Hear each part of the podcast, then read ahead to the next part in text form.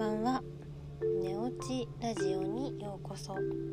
このラジオでは看護師と保健師としての経験を持つ私マユティが日々のことや睡眠のことについてお話しします。このラジオは夜21時に配信するのでぜひ寝る前に聞いてもらえると嬉しいです。皆さんいかがお過ごしですか？お元気ですか？はい、えー、1週間お疲れ様でした。明日は土日お休みの方も多いのではないでしょうか。はい今日はですねあの週末の寝だめは NG というのをちょっとお話ししたいなっていうふうに思います、の平日ねなかなか寝れないからちょっと週末にまとめて寝よっかなっていう風に思っている方いますか？はいそれは本当は NG なんですね。うん、あの朝寝坊するならばあのプラスいつもの起きる時間プラス2時間までだったら OK です。はい、でもあのいつも6時に起きてるのに今度は昼の12時に起きるとかっていうのはあの避けてもらえたらいいなっていうふうに思います。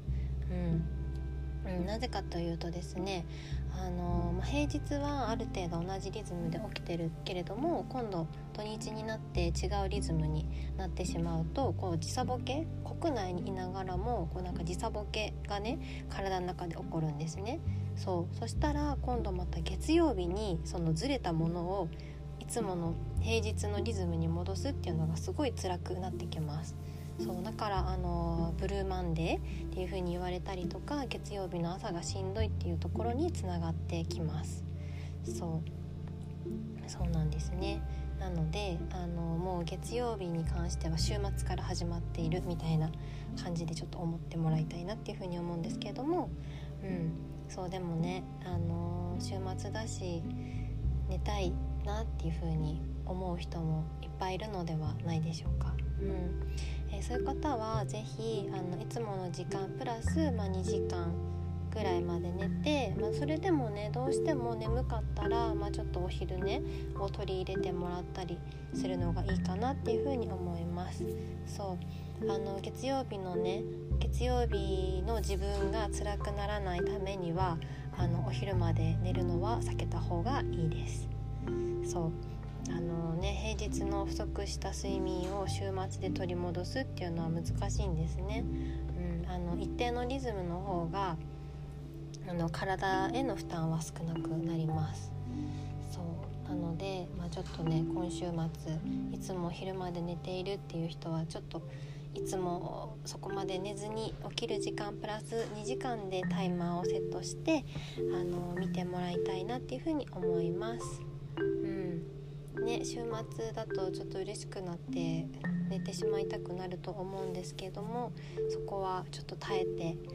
あの2時間でちょっと頑張っていただけたらと思います。そう時差ボケになるとねまたこうどんどんとどんどんとリズムが狂っていってしまいます。でそれをこう崩すのはもう簡単に崩れてしまうかなとも思うんですけどそれをね直すのがまたちょっと大変になってくると思うので、崩さない方向でいけたらなと、はい、思います。そうね。なので、まあ、皆さん、まあ、週末はどのようにお過ごしになりますか、うん。はい、あのインスタまたは公式 LINE の方から是非質問等あれば送ってもらえたら嬉しいです。はい。それでは今週も1週間お疲れ様でした、はい、また今日も一日お疲れ様でした。また明日お会いしましょう。おやすみなさい。